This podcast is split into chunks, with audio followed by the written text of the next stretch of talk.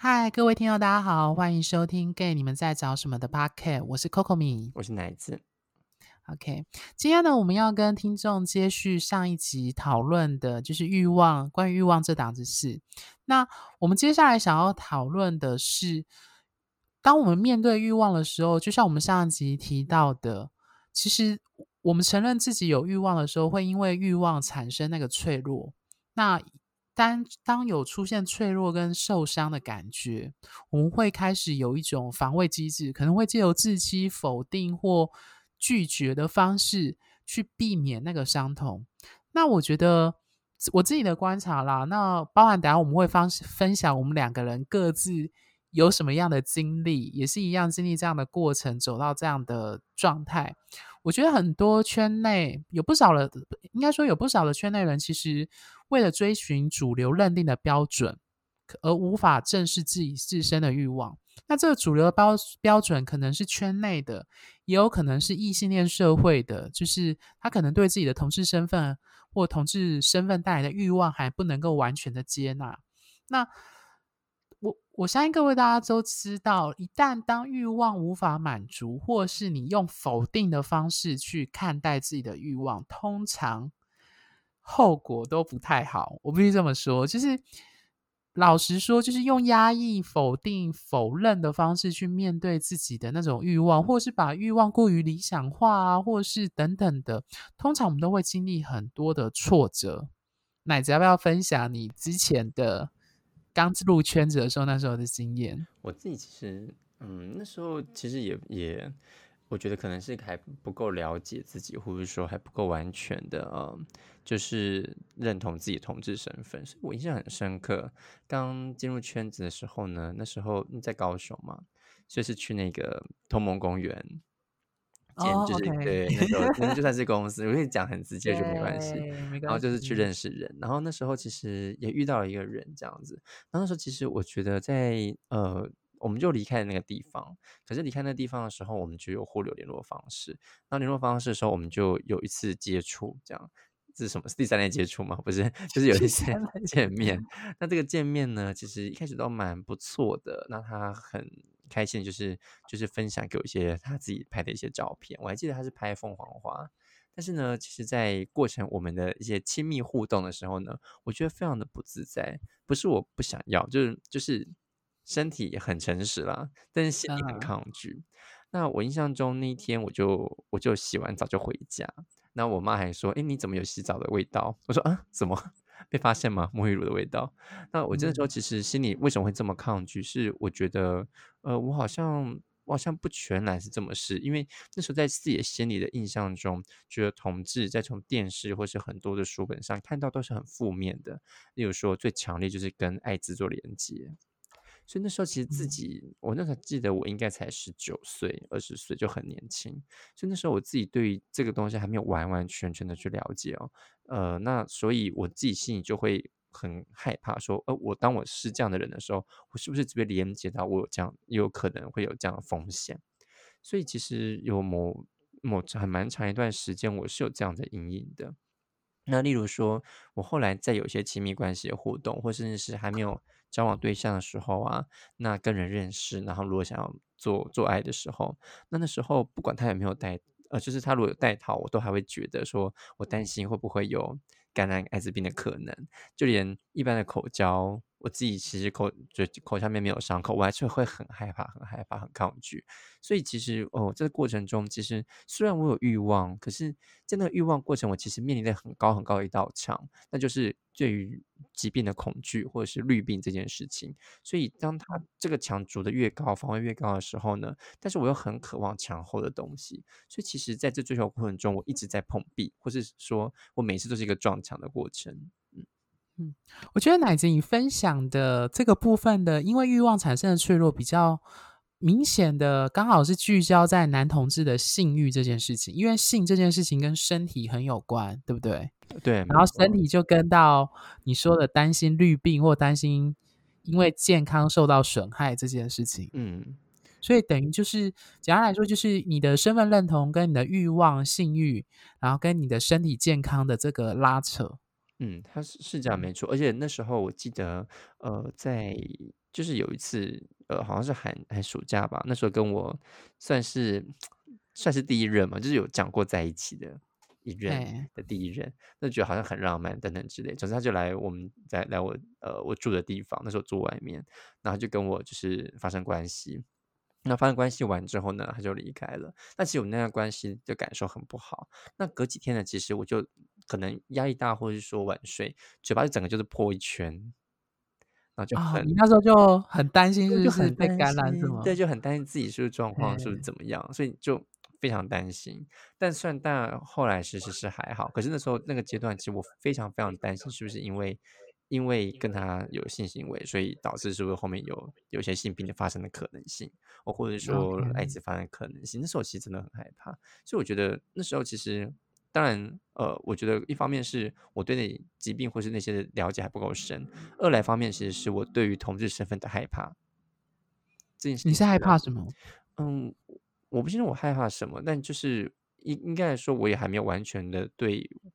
呃有信任，我信任的人知道我的身份，所以我一直都还是自己。所以我觉得那个害怕过程中，其实包含的是孤独跟孤单。OK，也就是说，简单来讲，就是认同还没走完的感觉，对不对？可能会有这样子的感受。嗯，，OK，嗯，我觉得我跟你的状态比较不一样。我刚好我们两个对各位听众来说，我们刚好我们俩的例子刚好是互呃互相互相补齐这样。因为奶子他比较，因为我认识他很久，他从以前就是一个很容易担忧就是生病跟健康的议题的人，特别明显，特别是在我们一起去三温暖的时候最明显。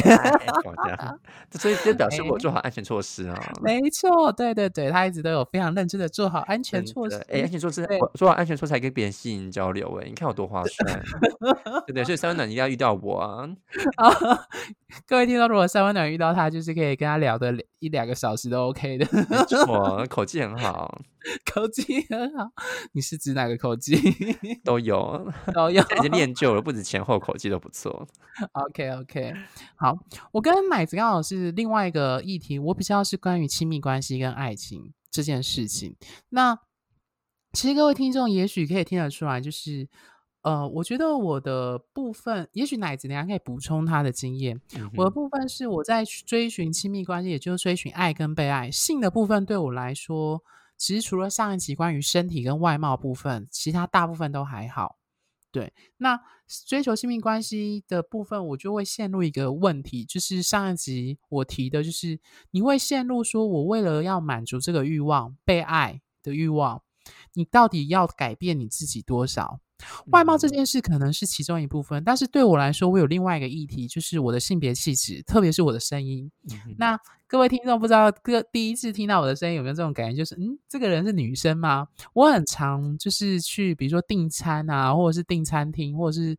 只要打电话叫计程车或是什么的，我很常被误认为叫小姐。那我的声音其实从国高中声音一直都是这样的声音，特别是在电话里面听起来就会更明显的像女生。那大家也知道，就是圈内的文化，特别是大家软体上看到巨娘或巨 C，那通常讲到这个字，我第一个感受最对我自己来说最明显就是提到我的声音这件事情。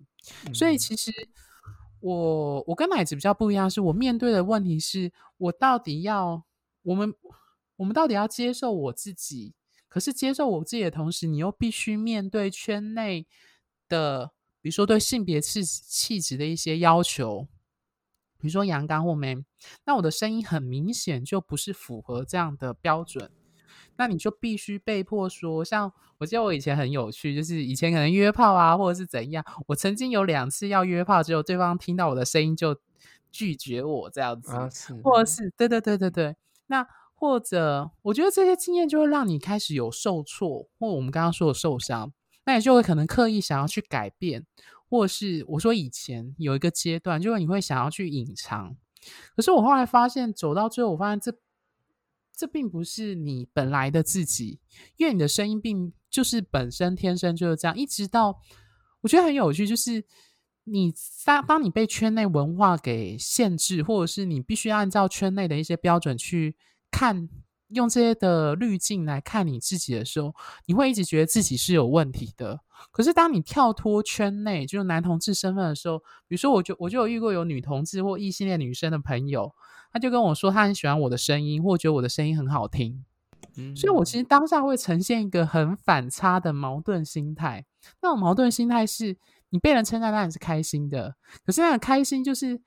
你又知道说，这个声音其实在圈内它可能是被否定，或是别人会把你误认为是女生这样子。对，所以我真的花了很长一段时间，包含以前读研究所或重新做自我了解，一直到进入关系等等，一直在摸索后，我后来才发现。我要花很多很多时间跟精力，重新去抗拒，或者是重新去检视我们圈内的巨娘跟巨 C 文化，否反映在我的声音上。我我我称为这叫排毒过程，这是真的要花很久。就是你现实呃，你心理上、理性上知道，但是情感上要接受做自己。真的非常非常困难，所以引借用 Charles 说的话，就是什么做自爱啊，做自己。他有时候觉得是很狗屁的话，就是原因是因为真的太困难了，没有走过那个历程，其实很真的不是有那么多人能够真的说做自己就真的做到自己。因为因为我觉得这个东西是就是很当我们都说做自己，可是当你好像真的做自己的时候，其实。好像你你知道做自己的风险可能会被别人讨厌，可是不会被别人期待，不被别人爱这件事情。因为以圈内来说，最渴望就是爱情嘛，爱跟被爱。对对，但是我我我我我觉得我自己也可以理解这个过程。就是我其实以前我自己也不是，我不也不是一个很 man 的人。然后呃，我以前性别我呃性别特质也是很阴柔，所以我在高中其实也曾经被霸凌过。那呃，那过程就是，总之就是，就是我觉得应该是我性别特质的关系，然后让大家觉得我很好欺负，所以他们就拿香蕉淋我头上这样子。那呃，我后来才知道，说我好像应该要改变什么。就那时候是我觉得我的有一个很深的东西出来，是说，原来我这个样子会被你们觉得我是好欺负或者是可以欺负的人，所以我就觉得哦，好像要改变些什么，但是我又觉得好像不是我自己。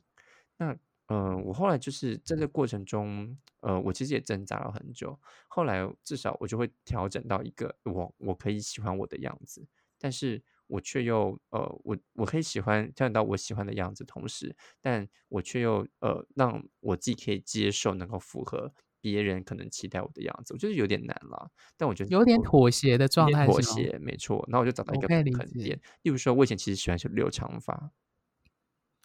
但是我到我换那那个时候开始，我就知道说我应该要剪短头发，比较符合他们对男性的想象。嗯嗯，就当下就是短头发了。但是我后来又接受超短，喜欢我的什么西超短？我说超短。可是 我现现在又慢慢的的去喜欢说，哎，原来我这短头发其实，在同志圈其实是蛮有市，就是有市场的。OK，对，我真的觉得奶子，我跟奶各位听众要去想一想，如果你们跟我们跟我们两位一样，因为 Charles 比较不是有阴柔的这样的问题，他也蛮阴柔呢。呃，你要说所有圈内人都很阴柔吗？对啊，那每个内心都有小粉红啊，是真的，我是真的。那个 Pure Top，对，好，我们一定要有一集来讨论关于性别气质和巨娘文化这样子。好，Anyway，我们先拉回来。我的意思是说。我觉得真的要找回自己是一件很难的事，特别是就像我刚刚说，你必须面对圈内的主流的论述、主流的标准。你在面对主流的标准同时，你又渴望爱跟被爱，还有性欲的满足的话，你被迫必须做出某种程度的妥协。比如说，最明显的就是奶子上一集提到的健身文化。嗯，我相信有很多圈内的男同志本来就没有健身的习惯。嗯，包含我自己。对，包括我自己也是。那 anyway，你就是因为为了要得到某一些认可，这或者是渴望性跟爱的满足，所以你才开始让自己培养这样的习惯。但是说到底，或许你习惯了之后，你会觉得还不错，但是它可能并不是你原本最初会主动去碰，而是因为圈内的文化、圈内的标准让你去做的事情。那我觉得这就要回到你自己身上，就是为了做你自己。跟为了符合别别人怎么看待你，你要怎么去做取舍？我觉得最后还是要回到这个问题，就是各位听众要去想这件事情。你为了欲望的满足，那个欲望最明显就是性跟爱。嗯那你必须做取舍，就是你真的要把外貌调到很高吗？还是说你必须要接受你某一些程度，就是你就是接受他本来的样子？比如说，我一直花了很多年，我最后就是接受我的声音就是这样子，然后我必须接纳，甚至是喜欢自己的讲话的声音。那身材的部分，可能对我而言，这是我可以改变的。所以我觉得，哎，我改变 OK，可是声音的话，我无法改变。那我必须就是接纳这原本的自己。那其实你会遇到各式各样的人，因为我们也有遇过朋友，他是很有性别，该说很有性别意识嘛，或很有主张，他就是很抗拒说，呃，或者他拒绝圈内的健身文化。对，也有人是很，呃，在在这一方面他是站的很比较硬的，或比较明显的。嗯，对。奶子自己呢？我自己 的话是，呃，我觉得我从以前到现在做的很大的一个一个突破，就是就像例如说，我刚刚说一开始说的，我对于呃疾病或绿病这件事情，哦，对，对我后来我自己其实用个方式，就是只要我很清楚知道我自己是安安用安全的方式跟别人接触，那么我就我就会让我自己不要去担心随之而来的问题。再就是呢，呃，这也想要。知不知道有广告？就是当我后来呢，其实我自己这几年来，呃，这一年来开始我接触 Prep，那我就开始使用 Prep。那这方面其实在我在我心理上其实是有作用的，就是哎，其实我可以更放松去享受性爱这件事情。当然不是说那就就会不安全，我还是做好安全措施。可是至少我是一种主动的方式去保护我自己的安全。那我就会更享受在性爱这个过程。那那回到性别特质这件事情上面，我后来发现到，我觉得。嗯，要去，你很渴望跟人接触，那去做一些微调自己的方式，而去接触人群，会扩大这样子认识人的方式，你的确会损失某部分是没有办法做自己。那但是呢，呃，我我觉得这就是一个战斗的过程，就是你如何在中间找到一个平衡，去在这茫茫人海中，呃，你你。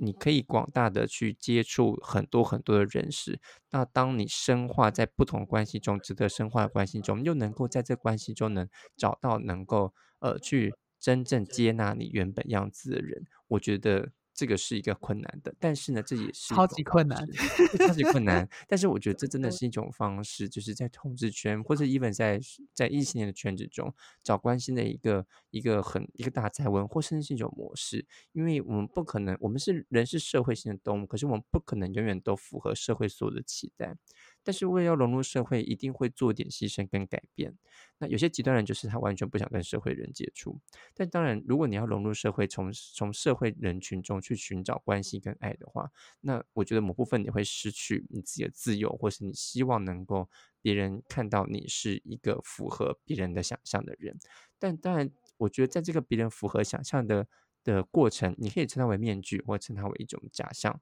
你要清楚知道，在面具的背后的你是什么样的人。而这个面具将，如果你很清楚面具背后你是什么样子的人的话，我相信这个面具将不会再束缚你，它只会成为一种呃别人当你一开始看到的第一印象、第一个感受，而你会很清楚面具后的自己才是真实的自己。嗯，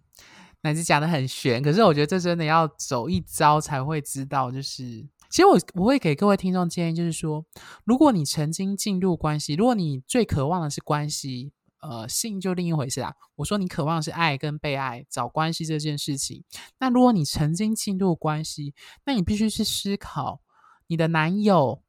或者如果有异女听众，你的女友 anyway，他爱你的时候。或者是你们在关系的时候，我相信，就像我们说，我相信外貌或者是某一些我们外表圈内的一些最明显拿外表当做一个标准的那些标记，往往都不会是你们关系经营里最重要的部分。嗯，那我的意思是说，你已经找到那个人愿意跟你进入关系了，嗯，所以你会发现他绝对是存在的。可是我们。就像我我常在说，就是圈内太多的重心跟心力都是放在外貌这件事情，对，却没有思考说你过了那个外貌那个门槛之后，进入关系的经营那个部分，我们其实很少有人愿意花心力去去研习或去修炼那个部分的课程嗯，这样子。是比较少啦，但也不是完全对没有。但是我觉得大家其实很关注在呃这个外在，但其实我觉得这部分呢，其实也要拜现在科技所赐哦，就是要啊，你脸说社书、群软体对吗？对网红，这东西其实资讯太大了，博人眼球的东西，不外乎就是那些外在的条件很很直接的。因为那最直接，第一眼就看得到。对，因为其对实讲坦白讲，你打开软体，那你其实看的都是照片嘛。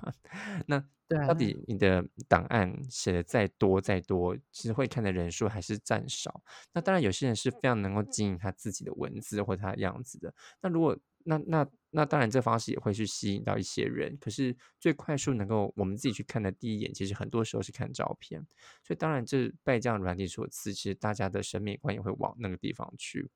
那我觉得这是嗯，不意外，只是说，就像我刚刚讲，那你如何在这样子的过程中，你去思考你自己的核心是什么？那你有没有，你有没有，你可以符合别人的想象？这样子其实很快可以有点阅率哦，或者说很快可以让很多人接触到你。只是呢，呃，这还是前面面具的你啊，那后面的你自己的那个部分，你是不是很清楚？呃，在这个背后中的真实的你是什么？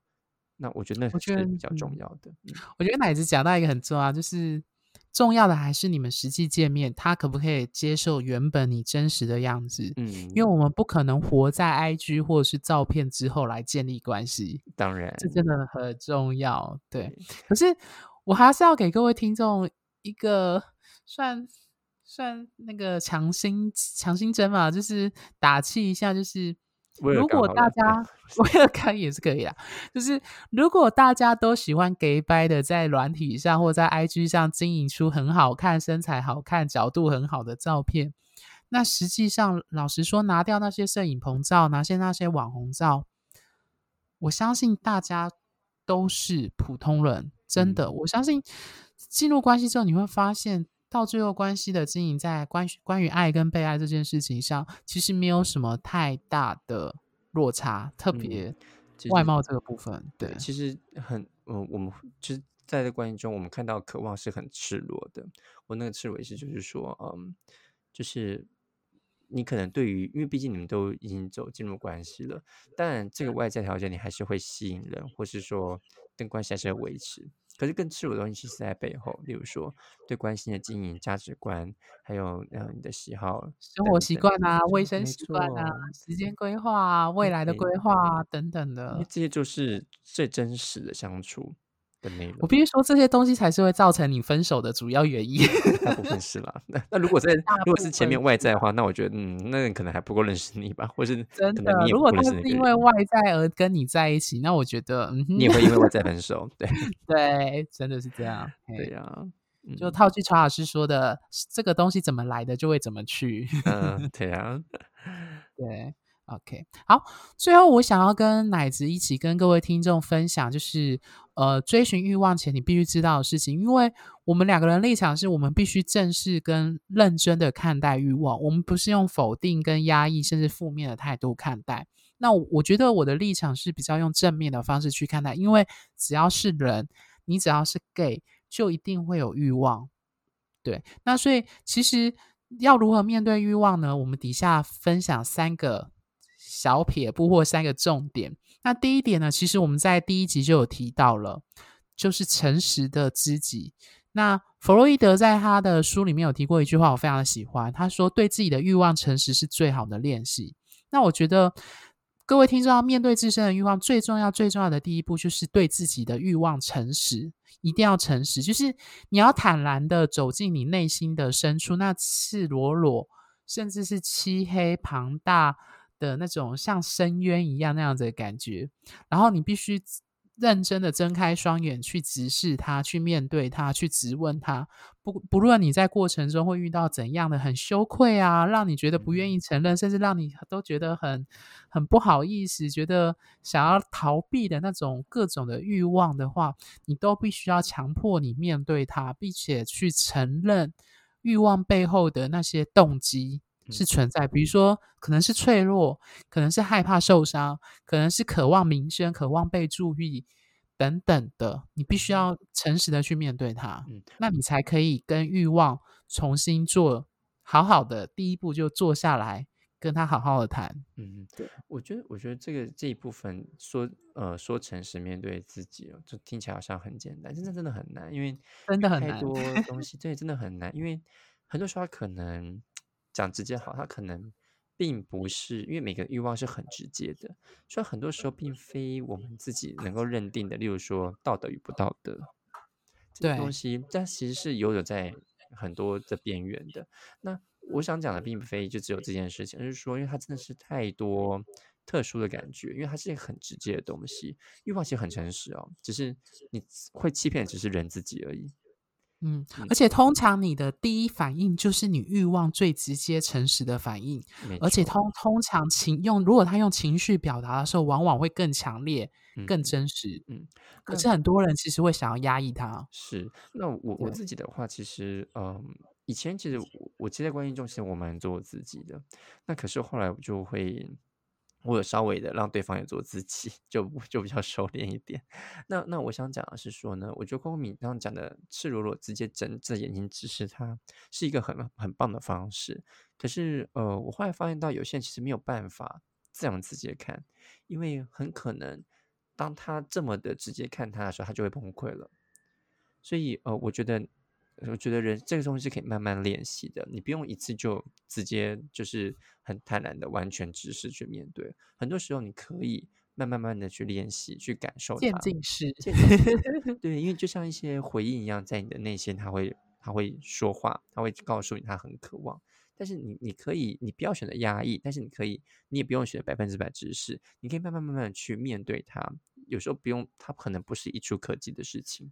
那呃，我觉得那是很重要的。例如说，呃，我觉得有一些人他可能在面对只是欲望的时候呢，他可能呃第一个选择是不说话，或者说他用写下来的方式。那我觉得这个方法呢，可以让他呃用他的模式上，慢慢的去面对他自己内心的渴望。嗯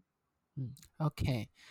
感谢奶子的补充。那我觉得第二个步骤就是，当你认清楚你自己的欲望的时候，第二个方法就是，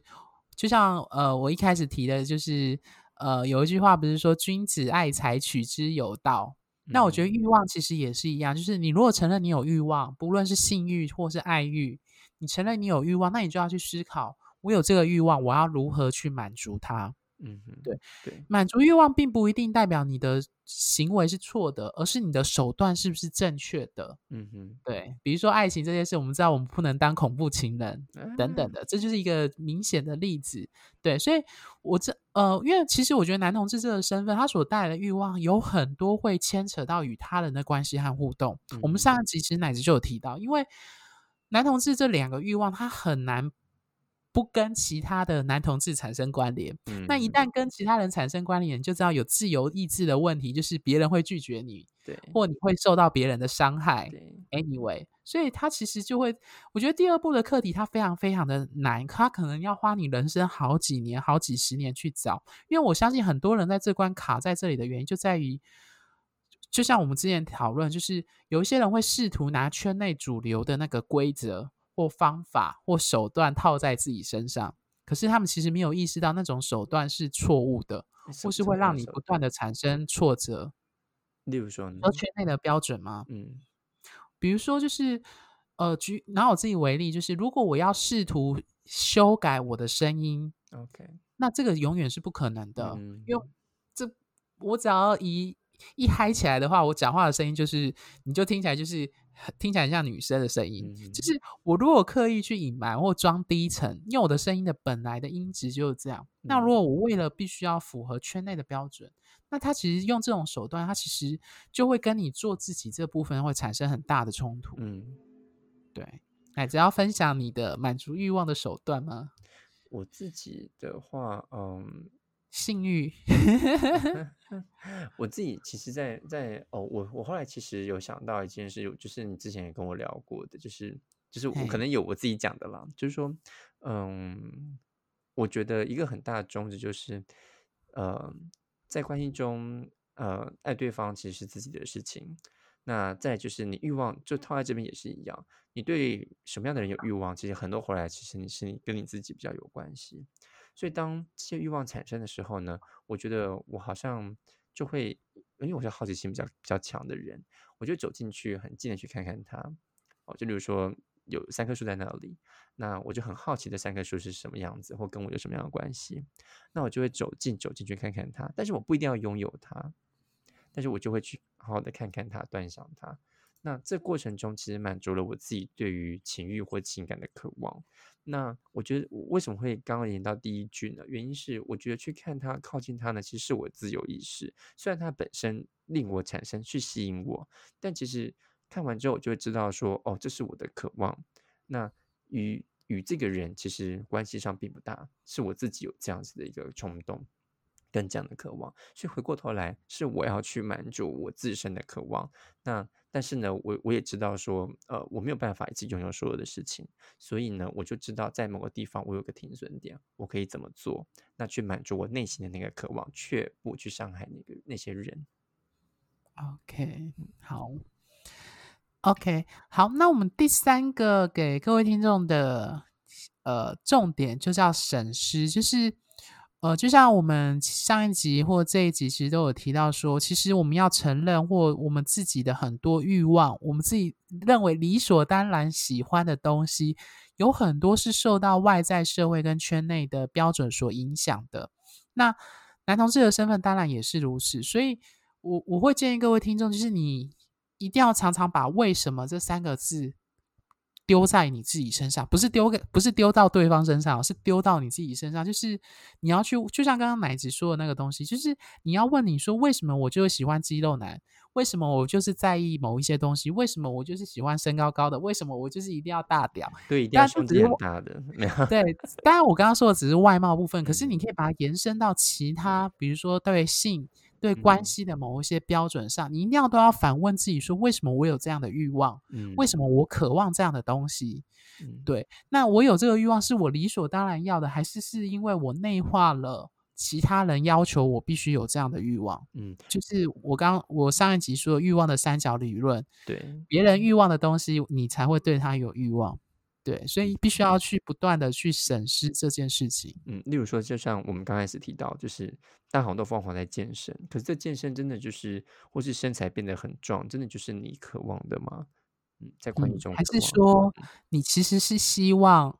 其实对你来说，健不健身是并不是重点，其实你真正要的是希望被人爱，嗯，或被人看见。是，我觉得大家必须要诚实去面对这个行为背后的动机。嗯。对，因为要好看这件事情，我必须再次强调，男同志圈内的对于那个身材、身体意向的那个好看，它其实是这几十年来、这十年多来的塑成，不是以前从古至今的男同志都会渴求这样的身材。以前那有人去，没有那么多人在练健身。没有，大家如果去看那种一九七零、八零年代的外国的同志，你会发现身材都跟一般人差不多。嗯，对，没有刻意的。对，我觉得这就是大家去思考说，为什么我们现在打开的网红，我们说的一般的网红照片，基本上都有在健身。嗯，对，就要去思考，对，然后去思考说，这是你要的。对，OK，好，最后最后，呃，我觉得。我们最后想要跟各位听众分享，简单来说就做个小结啦。就是我之前录音前也有跟奶子提到，说我最后是引用那个猎人，就是漫画《Hunter》里面的金对小杰、金富力士对小杰说的话。我觉得这句话大家可以去仔细思考。如果追寻欲望、性跟爱是各位听众，或是包含我们自己的主主持人，其实都要追求的东西的时候，我觉得他讲的有一句话很好。他说：“比想要的东西更宝贵的事物，一定会先出现在追求的过程中。”嗯哼，对我觉得这句话他蛮有深意的。我觉得我自己还没有完全体会到那个境界啦。可是我觉得这这句话真的可以送给各位听众去思考：说你在追求性、追求爱跟被爱的过程当中，我相信有一些重要的事情会在你。经历过从可能暧昧交往到分手，你会重新，也许过了一段时间，你会发现到你真正重要的东西，体会到的东西，可能跟一开始你非常渴望追求的东西，可能是不太一样的。嗯，对，嗯，大概就是这样。乃子有要想补充吗？嗯，我觉得就是这句话，我那时候听你解释。不过我觉得很重要，就是说这过程其实你会去知道说，呃，就是你可能要想从 A D 到 B D 去，那你知道 B D 是你的重点。可是你知道说，其实有更重要的东西，其实在追寻的过程中就已经会出现了。那嗯，很多时候可能没有办法在中途的时候就知道。那很多时候是会过过去看，但我觉得都不要紧。就是呃，每个人在自己追寻的过程中有自己的步伐，有自己的方式。那我相信那些很重要的东西都不一定是在终点，有可能在过程中就会出现。嗯，对，真的，我就觉得各位听众真的要。好好的，我觉得做这两集真的就是鼓励各位听众，就是真的要好好的去正视欲望这两个字，还有自己的欲望，还有你要如何去满足你自己的欲望。对，那我们这一集的内容呢，就到这边，谢谢各位听众，嘿，拜拜，拜拜，拜拜。